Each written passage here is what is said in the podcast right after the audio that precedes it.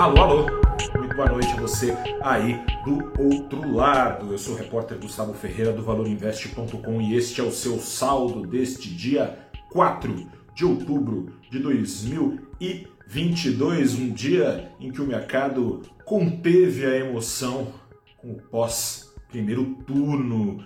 Vou avisar que depois dessa empolgação o dia foi de Correção de exageros. Ontem, para quem não ficou sabendo, teve Bovespa disparando 5,5%, teve dólar afundando 4%. Isso porque o mercado viu um Bolsonaro com Paulo Guedes a tiracolo com chances de vitória no segundo turno. Além disso, o atual presidente em nenhum momento repetiu aquelas sandices de fraude eleitoral, coisa e tal o que tirou da frente então um risco de não reconhecimento caso Lula seja o vencedor em 30 de outubro. Quanto a Lula, analistas imaginam que por ter Bolsonaro nos calcanhares, Lula se veja obrigado a fazer concessões ao centro, se alinhando a políticos, figuras que rezam pela cartilha do mercado.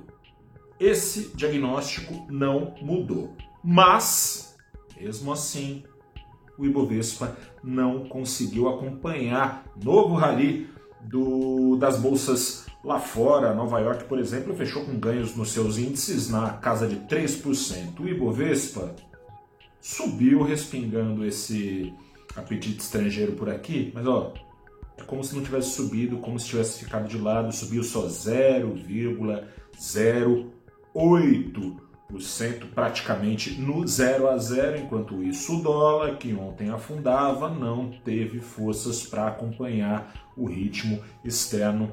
Teve hoje também um andar pelo 0 a 0, fechando de lado aos R$ 5,17. E aí você se pergunta, se tudo segue na mesma, por que o Ibovespa não seguiu em disparada?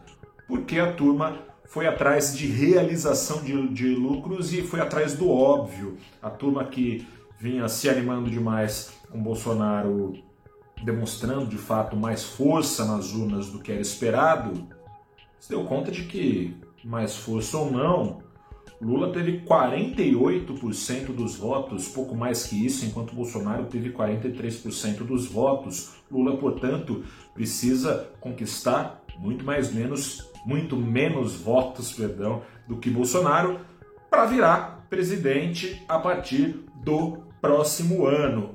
E Lula, diferentemente do postulante do PL, ou seja, o postulante do PT, não esconde o desejo de usar as companhias estatais como instrumento de política econômica e social, e as ações das estatais depois da disparada, portanto, operaram em queda nesta Terça-feira, assim sendo, tornou a pesar sobre ações da Petrobras o risco de interferência, que, a bem da verdade, deveria ser excluído mesmo uh, em caso de vitória de Bolsonaro. Né? Ele tem feito promessas de privatização, mas é um negócio difícil de sair do papel em se tratando da estatal mais importante, maior do país. E Bolsonaro só deixou de fazer ameaças de canetada na governança da Petrobras quando o mercado internacional passou a conspirar a favor de cortes nos preços dos combustíveis. A se confirmarem novas reduções de oferta pela OPEP+,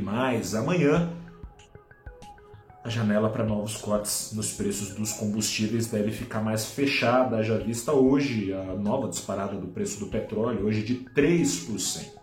E seja qual for o presidente, então, Lula ou Bolsonaro, aumenta o risco de interferência na Petrobras, quanto mais o petróleo subir e nessas condições, mesmo com o petróleo em disparada, a Petrobras fechou em baixa de 2%. Essa, essa desconexão fica ainda mais acentuada quando a gente olha para as ações das petroleiras privadas, especialmente da 3R, disparou 9, mais de 9% hoje. PetroRio pouco mais de 4%. Já no setor bancário, igualmente foi preterida a ação estatal do grupo, mas nesse caso aí todo mundo caiu, muito mais, no entanto, a ação do Banco do Brasil em mais de 5%. Aliás, eu falei que todo mundo caiu, quase todo mundo, viu? Porque a ação da Santander chegou até a fechar no azul com uma alta de 0,6%.